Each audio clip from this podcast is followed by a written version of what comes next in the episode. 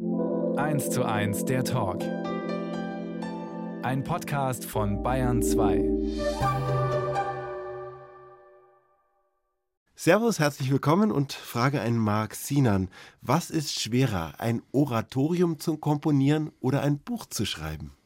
Das würde wahrscheinlich jeder, der beides schon mal gemacht hat, persönlich beantworten. Für mich war Buchschreiben ein sehr einfacher Vorgang. Ich glaube, das ist das Glück des Anfängerseins. Das ist immer einfacher, als wenn man eine Sache schon lange betreibt. 1 zu 1, der Talk auf Bayern 2. Achim Bogdan im Gespräch mit Marc Sinan schuf ein polytopisches Oratorium. Hallo Marc Sinan, schön, dass Sie da Hallo. sind. Was ist das denn, ein polytopisches Oratorium? Der Begriff der Pantopie oder Polytopie, den benutze ich oder den habe ich mir so hingedengelt, dass der immer die Summe von vielen Utopien bedeutet oder, oder viel, von vielen Orten. So, ne? Und in, im Fall von Gleißendes Licht ging es um die vielen Orte, an denen das gleichzeitig stattfand, nämlich Buchenwald, Berlin, Jena und Tel Aviv.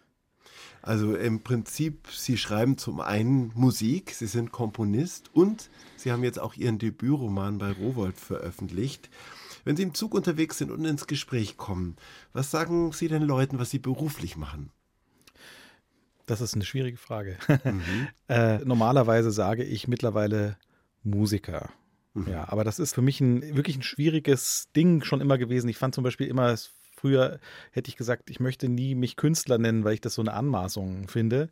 Und also mit Musiker kann ich gut leben. Ich glaube, Musiker würde ich sagen. Ich bin Musiker. Und was ergeben sich für Gespräche? Weil wenn Sie sagen Musiker, ist natürlich die Bandbreite auch groß. Die einen denken an, an Popmusik. Sie können auch ein guter Popmusiker sein, so wie Sie hier sitzen vor mir. Ja, So drei Tage Bart, Ohrring und entspannter Typ. ja, ja. Aber Sie könnten natürlich auch klassischer Musiker sein oder was ganz was anderes. Ja, ich glaube, ich mache eine sehr eigene Art von Musik. Das ist wahrscheinlich auch die Schwierigkeit, die passt halt nicht in so eine richtige Schublade. Ich nenne die pantopische Musik und erhoffe mir davon, dass die Neuartigkeit des Begriffes die Leute dazu bringt, es nicht gleich in eine Schublade zu pressen. So, ne? Also pantropisch heißt ja im Prinzip Pan heißt ja alles also, oder Ja, vieles. ja. Sozusagen, ja, Pan, alles. Ja. Für alle Orte. Musik für alle Orte. Also mich hat es wahnsinnig gefreut in einer der ersten Besprechungen des Buches, dass ein Kritiker, Jan Drees war das in dem Fall, geschrieben hat, dass ihm das so Freude bereitet, dass ich mit so vielen unterschiedlichen, sag ich mal, Stilformen hantiere in meinem Text. Und das ist was, was ich aus der Musik sehr gelernt habe und was ich aus der Musik übertrage sozusagen ins Schreiben, dass ich sehr frei und sehr hart unterschiedliche Farben gegeneinander stelle. So und also meine Musik kommt eigentlich daher, dass ich über traditionelle türkische und armenische Musik, die ich transkribiert habe, zum Komponieren gefunden habe. Eigentlich ein bisschen verkürzt, wie Volksmusik zu Kunstmusik geworden ist. Über Jahrhunderte ist auch meine Transkription von Volksmusik zu meiner eigenen Musik geworden in den letzten 15 Jahren. Ich bin seit etwa 15 Jahren Komponist. Vorher war ich ja Gitarrist. Aber eben zum Teil mit klassischer Besetzung. Ja. Also mit Streichquartett und so weiter. Genau, also ich, ich komme aus der klassischen Musik, ich bin klassisch ausgebildeter Musiker. Ich habe, sag ich mal, meine ganze Jugend damit verbracht, klassische Musik zu üben und zu verfeinern und liebe das auch bis heute. Nur mein eigener Weg geht jetzt eben in eine Gegenwartsmusik, die aber, glaube ich, nicht so ganz in die Schubladen der zeitgenössischen Musik sonst reinpasst. Für wen ist Ihre Musik genau das Richtige und wer würde sich mutmaßlich schwer damit tun? Äh, Mittlerweile, glaube ich, bin ich an dem Punkt, wo meine Musik wirklich für alle Menschen was mit sich bringt, wenn sie sich darauf einlassen. Und ich bin immer besser darin, die Schlüssel den Menschen in die Hand zu geben, sich darauf einzulassen. Also Es geht ganz viel um Rituale, um Teilnehmen, um Partizipation. Also es wird zum Beispiel im Herbst wird eine, eine Installation von mir in die Kammerspiele kommen, die heißt Oumuamua. Ne? Und das ist eine, eigentlich eine Science-Fiction-Geschichte. Da stellt man sich vor, man trifft auf Außerirdische und kann mit denen in eine musikalische Kommunikation treten. Und das kann man als Publikum dann im Saal tatsächlich tun. Und deshalb ist sozusagen das Hörereignis eine Sache, aber das mit Teilnehmen und am Ritual teilhaben, das ist ein zweiter Aspekt und der ist ganz wichtig. Es gibt ein anderes Beispiel für das, was Sie machen. Sie haben ein Oratorium tatsächlich komponiert im Rahmen des bundesweiten Theaterprojekts Kein Schlussstrich, das sich mit den Taten der rechten Terrorgruppe NSU beschäftigt hat. Manifesto hieß das Ganze. Was war das für ein Konzert, für eine Aktion? Ja, das war eine Zusammenarbeit von 15 Theatern in ganz Deutschland, war ein wirklich großes Gedenkprojekt. Und es waren immer sieben Konzerte, die gleichzeitig stattgefunden haben. Also so Satelliten, die quasi in Deutschland verteilt waren und dann immer einen Ort, an dem alle diese Verbindungen live zusammengekommen sind. Also es gab immer Live-Schalten zwischen Rostock, Hamburg, Plauen und Jena und München. Und in Jena konnte man alles sehen und an den einzelnen Orten hat man einzelne Konzerte bekommen. Auch ein bisschen so als Metapher dafür, dass wir Menschen eben miteinander verbunden sind, auch Täter und Opfer miteinander verbunden sind und auch im Gedenken miteinander verbunden sind. Und auch eine Metapher dafür, dass die Taten der NSU ja auch an verschiedenen Orten stattgefunden haben. Ja, genau. Und auch mhm. bis heute nachwirken natürlich und, und in die Gesellschaft hineinwirken. Aber was war das für ein Konzert? Was haben Sie denn da komponiert? Ich meine, das ist ja ein sehr, sehr schweres Thema. Und man fragt sich, wie kann man sowas in Kunst, wie kann man sowas in Musik, in Text umsetzen? Was haben Sie gemacht? Also in allererster Linie waren es Texte von Angehörigen von Opfern des sogenannten NSU, die verfügbar waren, einfach weil sie die in Interviews in der Presse gegeben haben oder weil sie Teil der, der Gerichtsverhandlungen, der öffentlich zugänglichen Gerichtsverhandlungen waren. Da haben wir auch eine hoffentlich äh, ausreichende Sensibilität walten lassen und dann ist das von meinem wunderbaren Librettisten und Dramaturgen Holger Kuhler zu einem Ganzen montiert worden und eigentlich gab es eben so verschiedene Rituale, in denen man sich mit eben einem Teilaspekt des zivilen oder unzivilen Gefühls beschäftigt hat, das einen als Opfer eben so mitnimmt. Also zum Beispiel das Gefühl der Rache, das, das Bedürfnis um Rache, das Bedürfnis vergeben zu können, weil jemand seine Schuld eingestanden hat. Also diese verschiedenen Konstellationen haben wir in verschiedenen Etappen sozusagen eines großen Konzertwerkes be- und verarbeitet. Und wie viel eigene Geschichte konnten Sie mit einbringen an eben so einem Abend, wo es auch um existenzielle Fragen von Leben und Tod geht, von Gewalt, von Opfererfahrung? Was ist da Mark Sinan gewesen an diesem Abend? Ja, das war eine tatsächlich eine, eine ziemlich wichtige Fragestellung, die ganz am Anfang stand, ob ich das überhaupt kann, mich mit so einem Stoff auseinanderzusetzen. Ich bin sicherlich nicht in erster Linie in meiner Biografie, sage ich mal, davon geprägt, dass ich hier als Sohn einer Türkin Rassismuserfahrungen gemacht habe. Ich habe die gemacht, aber die in einer ganz anderen Dimension als andere Menschen die gemacht haben. Ich bin nie Opfer von rassistischer Gewalt, also tätlicher rassistischer Gewalt geworden. Das muss ich ganz klar so sagen. Das möchte ich auch für mich nicht in Anspruch nehmen, da sozusagen Opferschaft erfahren zu haben. Aber ich habe aus aus meiner Familienbiografie natürlich schon das ererbte Trauma meiner armenischen Großmutter, die eben eine Überlebende des Völkermords von 1915 war, also des Völkermords, den die Türken an den Armeniern begangen haben. Und das hat mich über viele Jahre schon sehr intensiv beschäftigt in verschiedenen anderen, also nicht nur ganz persönlich beschäftigt in meinem Leben, sondern eben auch in verschiedenen anderen künstlerischen Arbeiten. Und ich wollte eigentlich versuchen zu verstehen, ob ich diese Erfahrung von Opferschaft, diese ererbte Erfahrung von Opferschaft, ob ich die in Übereinklang bringen kann mit der Opferschaft der Menschen, die hier unter rechtsradikaler Gewalt leiden und litten. Hier ist 1 zu 1 der Talk auf Bayern 2. Bei mir zu Gast ist der Gitarrist, Komponist und jetzt auch Schriftsteller Marc Sinan. Gleißendes Licht, so heißt sein Roman, der in diesen Tagen bei Rowold erschienen ist. Ja, wie klingt das eigentlich für Sie, wenn ich Schriftsteller sage? Anmaßend. Autor vielleicht besser. Nee, ja, aber also es klingt, kann man schon, es ist schon, es ist ja toll. Schriftstellerei, würde ich sagen. Es ist Schriftstellerei, ja, es ist ein Roman und ja. der Verlag ist jetzt auch kein Unbekannter. Das ist richtig, ja. Nee, also ich bin ja, also bei aller Bescheidenheit ist das ein Roman so, ne? Und, ja. und dann bin ich wohl auch Schriftsteller. Es liegt ja hier auf dem Tisch. Ich ja. sag mal herzlichen Glückwunsch, gerade erschienen, druckfrisch sozusagen. Ja, sensationell. Fühlt und sich auch wirklich toll an. Also hätte ich nicht damit gerechnet, dass das so viel Freude in mein Leben bringt. Denn Sie haben ja schon viele CDs zum Beispiel in der Hand gehalten, die ja. Sie aufgenommen haben. Was ist jetzt der Unterschied? Also ich glaube, es hat natürlich auch mit meinem Genre zu tun, eben mit der pantopischen Musik, die ich mache.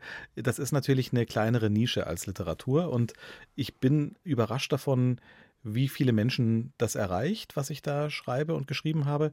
Und das ist irgendwie schön, weil, also genau, das ist natürlich, ist doch für uns Menschen wunderbar, wenn wir unsere Freude an Dingen oder unsere Interesse teilen können. Wie kam das überhaupt, dass Sie einen Buchvertrag bekommen haben? Irgendjemand muss Sie entdeckt haben oder Sie haben sich beworben? Keine Ahnung, wie sind Sie vorgegangen? Wie kam das zustande, dieses Projekt? Das kam dadurch zustande, dass ich tatsächlich ungefähr 100 Seiten geschrieben habe und dann einer Lektorin geben durfte, die das dann toll fand. So, und dann ergab das so eins nach dem anderen. Das war also ein merkwürdig einfacher Prozess. Und diese 100 Seiten, warum hatten Sie die geschrieben?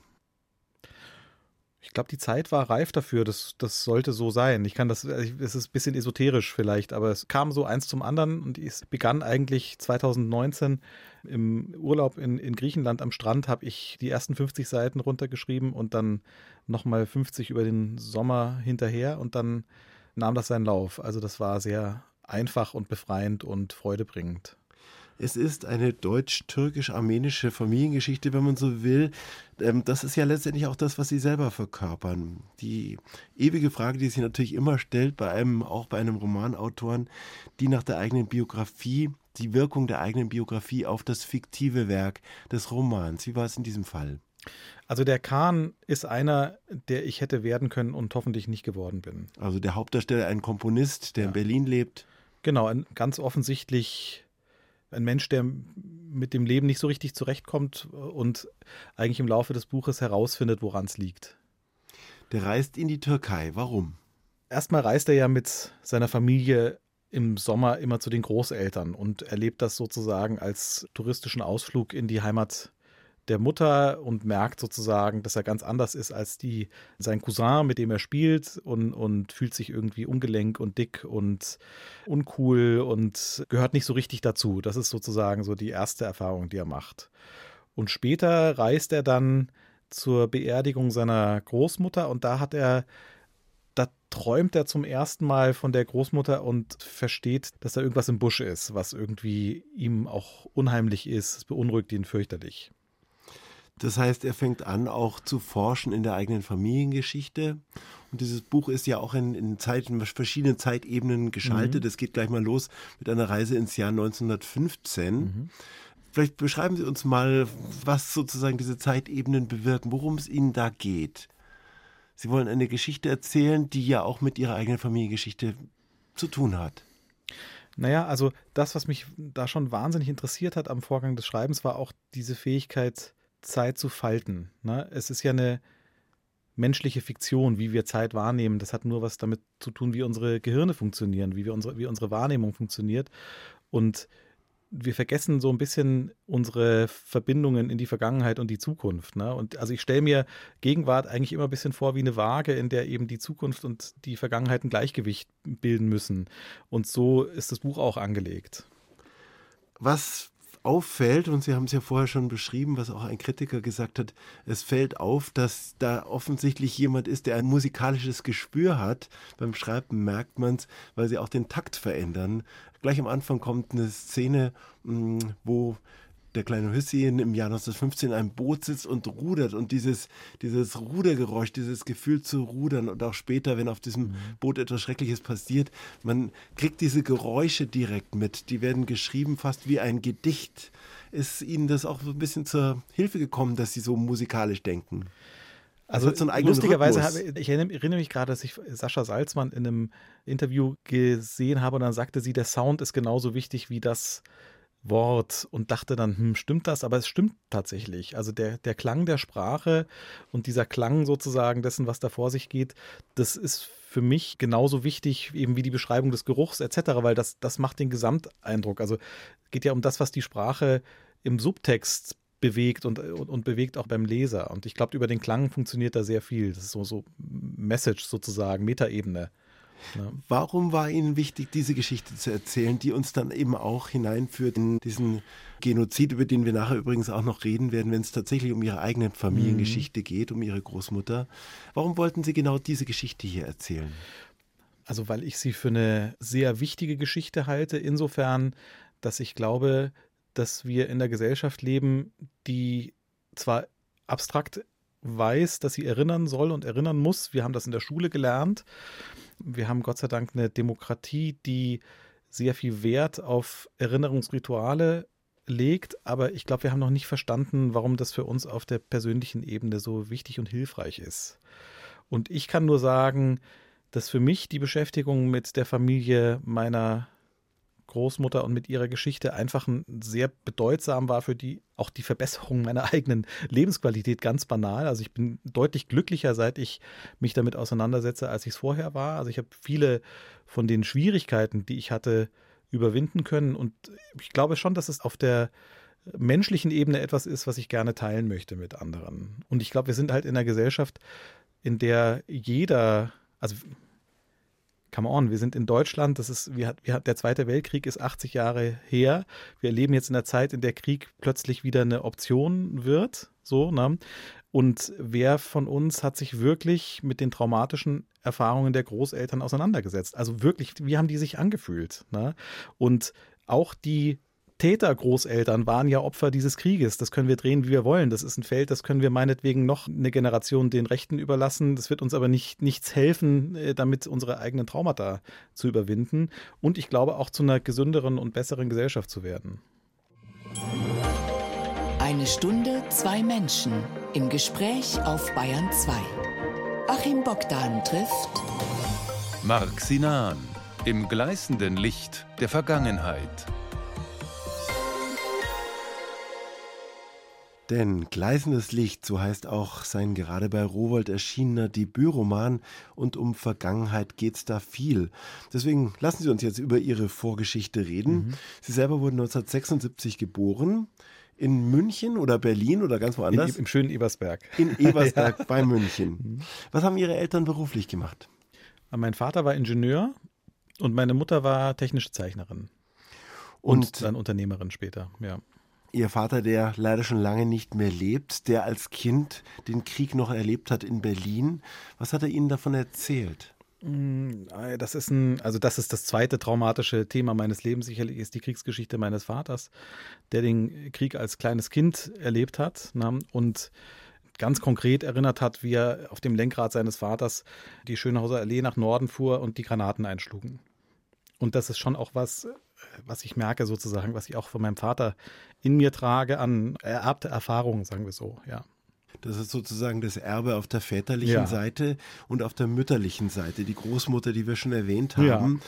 die stammte ursprünglich aus Armenien. Ja, vom Schwarzen Meer, aber war, hatte armenische, armenische, also armenisch, ethnisch armenisch sozusagen. Mhm, genau. Mhm.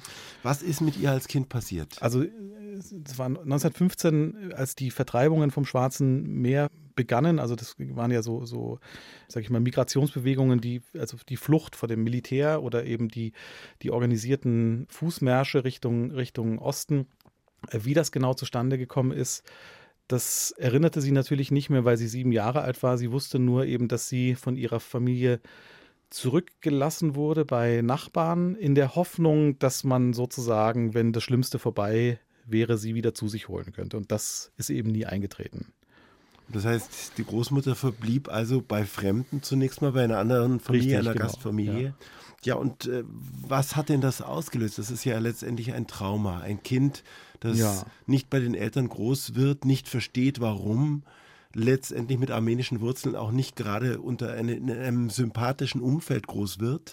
Ja, das, das war dann eben auch so ein schizophrener Vorgang. Also ihr Adoptivgroßvater war selber ein, ein Flüchtlingskind von der Krim und war mit seiner Schwester äh, auch ein also Waisenkind sozusagen war am, am Schwarzen Meer groß geworden, war äh, streng muslimisch und hat sozusagen die Vertreibung der Armenier mit seinem islamischen Glauben nicht in Übereinklang bringen können und hat deshalb meine Großmutter adoptiert. Das war der Vorgang. Also wir merken schon, da spielt viel Geschichte rein ja. auf beiden Ebenen der Familie und das hat auch Nachwirkungen für Sie würden Sie sagen? Auf jeden Fall. Sie sehen ja, dass ich selbst hier äh, immer wieder mit der Fassung ringen muss, weil mich das einfach so angeht. Es ist tatsächlich gibt so äh, wenige Themen, über die ich nicht völlig entspannt sprechen kann. Das eine ist immer alles, was äh, äh mit Dritten Reich und Shoah zu tun hat, und das andere ist sozusagen die 1915-Geschichte. Das ist wie so ein Trigger für mich, äh, bei dem ich gar nicht anders kann, als angefasst zu sein, weil mich das natürlich immer, also weil es mich ganz konkret erschüttert. Ich bin da immer bewegt davon. Ich kann mich dem quasi nicht entziehen. Das Schreiben hat ein bisschen dabei geholfen, würde ich sagen. Aber ich glaube, es ist einfach auch so ein bisschen ein noch nicht ausgeweinter Tränensee vielleicht. Damit kommen wir zu Ihrer Kindheit in Ebersberg, praktisch schon mit Blick Richtung Berge ja. am Rande von München im Osten, Südosten Münchens. Ähm, wie würden Sie uns Ihre Kindheit da beschreiben? Von was war die geprägt? Also ich möchte jetzt kein weiteres Fass aufmachen, aber meine Kindheit war davon geprägt, dass ich eine sehr schwer behinderte Schwester hatte und dass unser Leben als Familie sozusagen davon geprägt war, dass wir sie gemeinsam gepflegt haben. Also das war schon, also nach meinem fünften Lebensjahr, als meine Schwester geboren wurde, das einschneidende Merkmal meiner Kindheit, das, das hat sozusagen dazu geführt, dass die anders verlief als, als bei anderen. Auch wahrscheinlich dazu geführt, dass ich sehr viel Zeit hatte, mich mit äh, Musizieren und Malen und Schreiben zu beschäftigen. Das war so eine Art Notwendigkeit, weil ich also sehr viel Zeit quasi mit mir selber verbracht habe und war, war eine im Nachhinein fruchtbare therapeutische Maßnahme, wenn man so möchte. Ne? Also das hat dazu geführt, dass ich halt diese Dinge alle sehr vertieft habe. Ne? Und äh, ansonsten war das und auch dieser Teil dessen war natürlich sehr schön, weil wir haben, haben natürlich ein sehr besonderes und sehr intensives Leben mit diesem Kind gehabt und, und, und ja, das hat mich, hat mich sicherlich sehr geprägt, sage ich mal, in meiner etwas verfrühten Erwachsenwerdung. Wie ist die Musik in Ihr Leben getreten? Das war schon immer da komischerweise. Also obwohl meine Eltern beide keine Musiker sind, mein Vater hat zu meiner Geburt, äh, äh wir wohnten in einer kleinen Reihenhaussiedlung äh, äh, am Stadtrand von Ebersberg. Und mein Vater hat als Ingenieur so ein Fable dafür gehabt, äh, Stereoanlagen selber zu bauen. Der hat dann große Lautsprecher gebaut und Verstärker und sowas. Und er hat zu meiner Geburt äh, um 7 Uhr morgens die Fenster und Türen des Hauses aufgerissen und hat äh, mit voller Lautstärke äh, Tokaten und Fugen von Bach in die Nachbarschaft geschallt. Ich glaube, das war sozusagen so der, der Aufschlag, der bis heute nachhalt. Wild und laut, genau, ja. Mhm. Aber das dass Sie aktiv angefangen haben zu spielen? Na, ich habe dann als kleines Kind tatsächlich, also meine Eltern waren hochgradig atheistisch, also, also laizistisch bis atheistisch. Also mein Vater konnte sich das überhaupt nicht vorstellen, was das, was das soll mit dem lieben Gott. Insbesondere nachdem meine Schwester geboren war, hat er da völlig, hat er sogar gezürnt dieser Vorstellung. Aber aus einer romantischen Idee heraus, dass meine Schwester und ich Teil einer Gemeinde sein müssten, bestand meine Mutter darauf, dass wir getauft werden. Und dann gab es aber, mein Vater war evangelisch und die hatten nicht einen einzigen Bekannten, der in der Kirche gewesen wäre. Nur unsere wunderbare Nachbarin, die, die Katharina, die war in der katholischen Kirche. So. Und dann hatte ich sozusagen eine katholische Patentante, obwohl ich evangelisch war. Und diese katholische Patentante hat jeden Sonntag den Kindergottesdienst organisiert. Und dann habe ich quasi jeden Sonntag Blockflöte im Kindergottesdienst gespielt, habe da eine, eine jahrelange äh, Routine des, des äh, äh, Musizierens entwickelt und habe dann bei ihrer Tochter auch Gitarrenunterricht genommen. Und dann war das so ein, ich habe halt Gitarre gespielt. Ich habe immer Gitarre gespielt. Und dann hat sich verselbstständigt und dann kam ein, äh, ein, musisches Gymnasium dazu. Ja, das war auch eine, eine skurrile Geschichte, wie ich zum musischen Gymnasium, ich war erst am Gymnasium in Grafing und eigentlich war das ziemlich toll. Also ich habe da lustigerweise mehr von dem gemacht, was ich heute mache, als später am musischen Gymnasium. Ich habe dann Kammermusik gemacht, selbst komponierte Kammermusik mit einem Saxophonist, also Saxophon spielenden Kind und habe ein Theaterstück geschrieben. 1989 habe ich mein erstes Theaterstück geschrieben. also, wenn ich das jetzt so sagen darf, es war natürlich ein kindlicher Vorgang, aber es war ja 1989 das Jahr der französischen Revolution, also 1789. Und dann habe ich in der siebten Klasse ein Theaterstück geschrieben, in dem ich so ganz viele Zitate von Robespierre und weiß ich nicht was und Marie Antoinette hatte ich dann kollagiert und habe es dann zur Aufführung gebracht.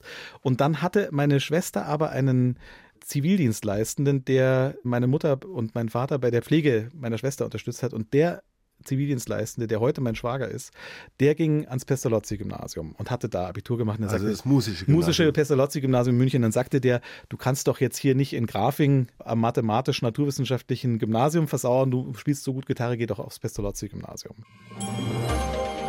Zu Gast bei Achim Bogdan. Marc Sinan, Doppelbegabung. Als Musiker und auch als Schriftsteller, aber Doppelbegabung reicht nicht aus, es ist ja viel mehr. Jetzt haben wir gerade schon gemutmaßt, meine Redakteurin und ich, der Zivi wurde zum Schwager, aber wie das denn? Na, das ist der Mann der Schwester meiner Frau. Also bis heute. Wir sind also eine bis heute verbunden, äh, seit dem Zivildienst. Jedenfalls war das derjenige, der Sie aufs musische Gymnasium gelenkt hat. Wann haben Sie denn da gespürt, dass da mehr in Ihnen steckt als nur ein Hobby? Also ich habe als Teenager, ich schwamm förmlich im Geld, weil ich immer Honorare bekommen habe, die ich nicht ausgeben konnte. Das, man hat ja sozusagen, was, was man macht, man geht ins Kino oder sowas. Ne? Das heißt Honorare für Auftritte schon? Ja, ja, genau. Irgendwo Gitarre spielen oder CD aufnehmen oder Konzert machen oder Sie ja. haben schon andere begleitet als vorzüglicher Gitarrist. Nee, ich war immer Solist. Also Solist. ich war ja sozusagen, genau, also wenn mein Leben in geordneten Bahnen verlaufen wäre, dann würde ich bis heute klassische Gitarrenkonzerte spielen und hätte wahrscheinlich irgendwo eine Professur für klassische Gitarre, aber das sollte nicht sein. Das ist einfach, ich habe irgendwann gemerkt, dass es nicht mein Ding ist. Ich liebe dieses Repertoire nicht genug. Ich liebe dieses Instrument, aber ich kann mit dem Repertoire wenig anfangen. Und dann musste ich mir mein eigenes Repertoire schreiben. Studium der Musik am Mozarteum in Salzburg, aber auch in Boston. Mhm. Wie das? Also ich habe als 13-Jähriger habe ich ein Video gesehen von den Salzburger Festspielen. Da spielte ein Typ in einem wehenden Seidenhemd und in Cowboystiefeln, so erinnere ich das, spielte Sequenzer von Berio. Das ist, äh, sie sind wahrscheinlich nicht aus der neuen Musik, aber ich kann das erklären, das ist das absolut durchgeknallteste, was man auf der Gitarre spielen kann. So, na, zumindest empfand ich das damals so. Und das war wahnsinnig beeindruckend von unglaublicher Virtuosität und der hat dieses Instrument zerlegt. Und ich wusste, dass der Professor ist in Salzburg. Und dann habe ich dem eine Karte geschrieben, lieber E.J. Fisk, ich würde gerne Ihnen vorspielen, weil ich auch wusste, dass der als ähnlich in gleichem Alter hatte der bei Segovia vorgespielt. Segovia ist der große Gitarrist des 20. Jahrhunderts gewesen und wurde dann auch sein Student. Und man möchte es nicht glauben, vier Wochen später kam von ihm eine Karte, die hat er aus Venedig geschrieben und sagte, Marc, komm doch mal dann und dann bei mir in Salzburg vorbei und spielst du mir vor. So. Und dann bin ich dahin und dann spielte ich dem vor und dann sagte er ja, wärst du ein Jahr früher gekommen, hättest du schon ein Jahr früher bei mir studieren können, also bist jetzt ab jetzt mein Student. So war das. Und das war herrlich. Das war. Fast ein Ritterschlag. Ach, das war sensationell. Es fühlte sich fast so gut an, wie ein Buch zu schreiben und zu veröffentlichen. und war ja auch der hm. Ausgangspunkt für ganz, ganz viele Konzerte, für Auf Dinge, die Sie erlebt haben, ja. Touren um die Welt.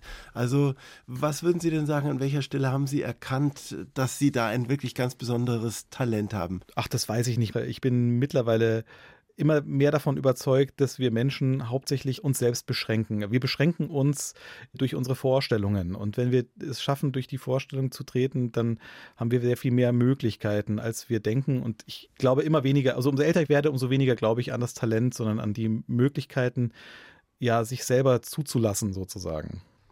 Sie haben dann mit Anfang 30 Ihr eigenes Ensemble gegründet, die Mark Sinan Company, die es immer noch gibt. Was war der Plan? Was wollten Sie mit dieser Gruppe? Na, das, was ich bis heute mache, also mit größtmöglicher Unabhängigkeit eine Kunst voranbringen, von der ich glaube, dass sie wichtig ist für die Gegenwart. Ne? Also ich glaube, wir sind in einer Zeit, in der wir halt sehr viel Kunst aus der Vergangenheit zelebrieren, weil uns der Mut fehlt, die in der Gegenwart zuzulassen. Na?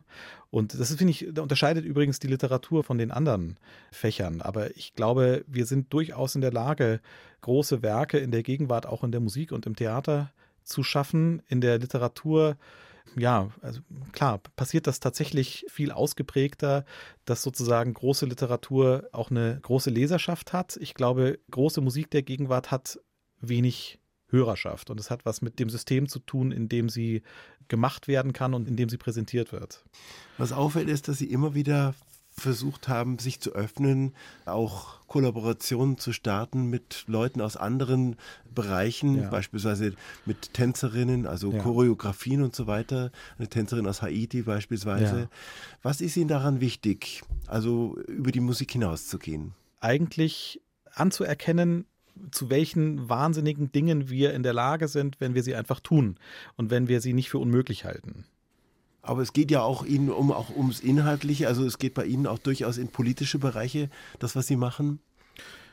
Ja, ich bin ein Mensch, der über Dinge nachdenkt und äh, wenn ich das tue, dann teile ich das auch gerne in meiner künstlerischen Arbeit. Also ich bin nicht so ein Freund des Elfenbeinturms.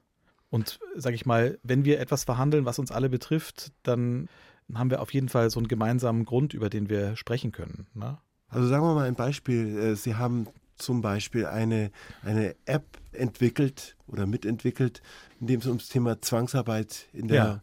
zur Zeit des Nationalsozialismus ja. ging. Was war das für ein Projekt? Also wir haben in Berlin einen wunderschönen Spielort, den wir selber betreiben. Der heißt Spreehalle. Das ist eine alte Industriehalle, ehemalige AEG-Industriehalle am, am Wasser in Schöneweide. So, ne? Wunderbarer Ort. Und wir haben uns eigentlich dort mit unseren Nachbarn vernetzt und unter anderem gibt es dort ein Dokumentationszentrum NS-Zwangsarbeit, das da so ein bisschen quasi so an, an der Peripherie der Stadt einem Forschungsgegenstand nachgeht, der einfach nicht so sehr im Bewusstsein der Menschen ist. Also ich wusste nicht vor zwei Jahren, dass im Deutschen Reich 13 Millionen Menschen unter Zwang gearbeitet haben und allein in Berlin 500.000 Menschen Zwangsarbeiter waren zwischen 1938 und 1945, die im Übrigen nicht nur die Kriegsindustrie, also Patronenhülsen, äh, weiß ich nicht, Flugzeugteile für die Lufthansa etc. gebaut haben, sondern in Privathaushalten gearbeitet haben, für die Kirchen gearbeitet haben, für Gärtnereien gearbeitet haben etc. Und dass das Menschen waren, die unter völlig menschenunwürdigen, entrechteten Bedingungen in Berlin gelebt haben. Ne? in der Zeit, in der Menschen dort, so wie Sie und ich, quasi ihrem Alltag nachgegangen sind. Wir denken ja immer Krieg als Ausnahmezustand. Krieg ist ja sozusagen immer nur punktuell ein Ausnahmezustand und über weite Teile eben in Berlin auch Alltag gewesen. Aber in diesem Alltag waren eben 500.000 Menschen, die gekennzeichnet waren mit allen möglichen Emblemen und so weiter, waren Teil des Straßenbildes und äh, haben unter zum Teil wirklich KZ-ähnlichen Zuständen gelebt. Und in Berlin allein gab es über 3000 Orte, an denen Zwangsarbeiter, Zwangsarbeiterinnen untergebracht waren. Und wir sind über das Museum auf eine unglaublich erschütternde Sammlung von Zeugnissen gekommen, die eben diese Menschen hinterlassen haben und haben eigentlich die montiert zu Hörstücken, in denen man eben, sage ich mal, Zitate von ehemaligen Zwangsarbeiter, Zwangsarbeiterinnen hört, die ich mit einer Musik verschnitten habe, die eine Gesamtpartitur sozusagen ergeben, nämlich den Klang Berlins zwischen 1938 und 1945. Eins zu eins der Talk auf Bayern 2 und wir gehen in die Schlussrunde mit unserem Gast, dem Musiker, Komponisten und Schriftsteller Marc Sinan. Jetzt kann ich mich dran gewöhnen, so langsam jetzt sagen, das ist jetzt so oft ja Schriftsteller, Musiker, Komponist und Schriftsteller. Herrlich, das ist jetzt. Könnte gleich so weitergehen. Was ja, könnte denn in dieser Folge noch kommen? Gibt es noch ein Berufsbild, das Ihnen abhanden gekommen ist bislang oder noch nicht?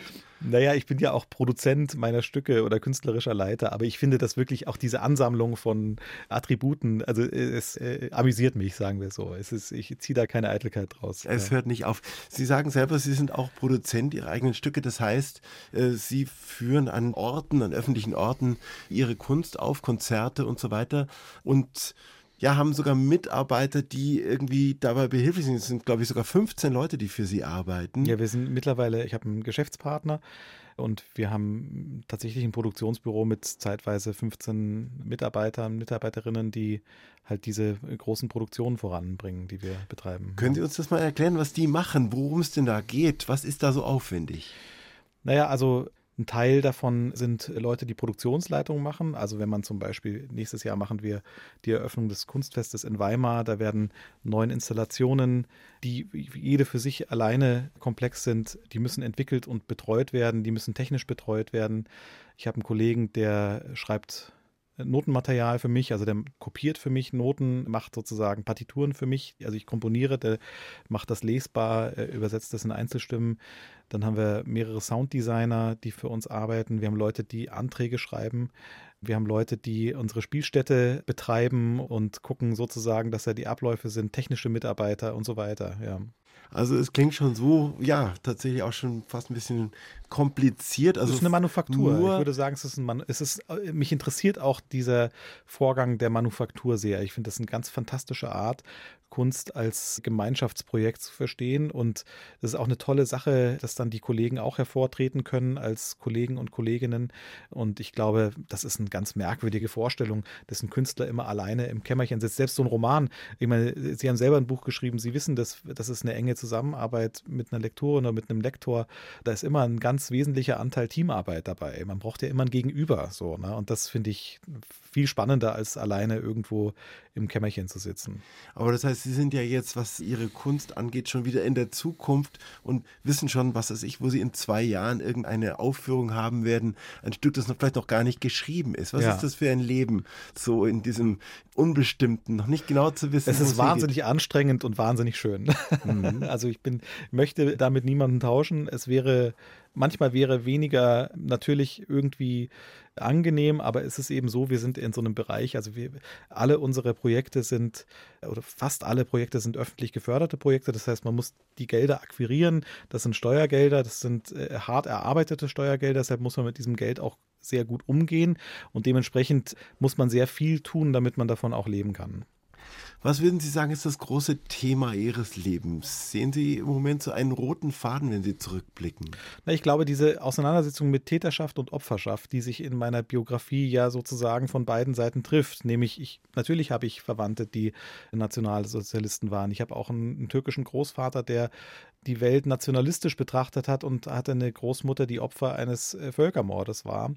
Und ich habe das alles in mir und trage äh, das Toxische in mir wie das äh, Opfersein in mir und merke, wie wichtig das ist für mich, das zu überwinden und glaube, dass das für die Gesellschaft ja auch ebenfalls wichtig ist. Inwieweit kann die Kunst dabei helfen? Bei dieser Verarbeitung? Also wir sind in der Zeit, in der wir ganz wenig humanistische Fixpunkte haben, an denen wir uns orientieren können. Also bei allem, was man Schlechtes über die Kirche sagen kann, wenn wir sozusagen einen Ort hätten, an dem wir am Sonntag, egal wie divers wir sind, egal woher wir kommen, egal was wir glauben, was wir denken, zusammenfinden könnten und uns darauf einigen, dass wir das Menschsein feiern, dann wäre das, glaube ich, ein großer Fortschritt. Das haben wir aber nicht. Und ich glaube, für eine diverse Gesellschaft und unsere Gesellschaft, ob wir das wollen oder nicht, wird diverser werden und wird immer mehr unterschiedliche Menschen mit zusammenbringen können. Wir brauchen Möglichkeiten, Gemeinschaft zu stiften. Und wo, wenn nicht in der Kunst, soll das stattfinden?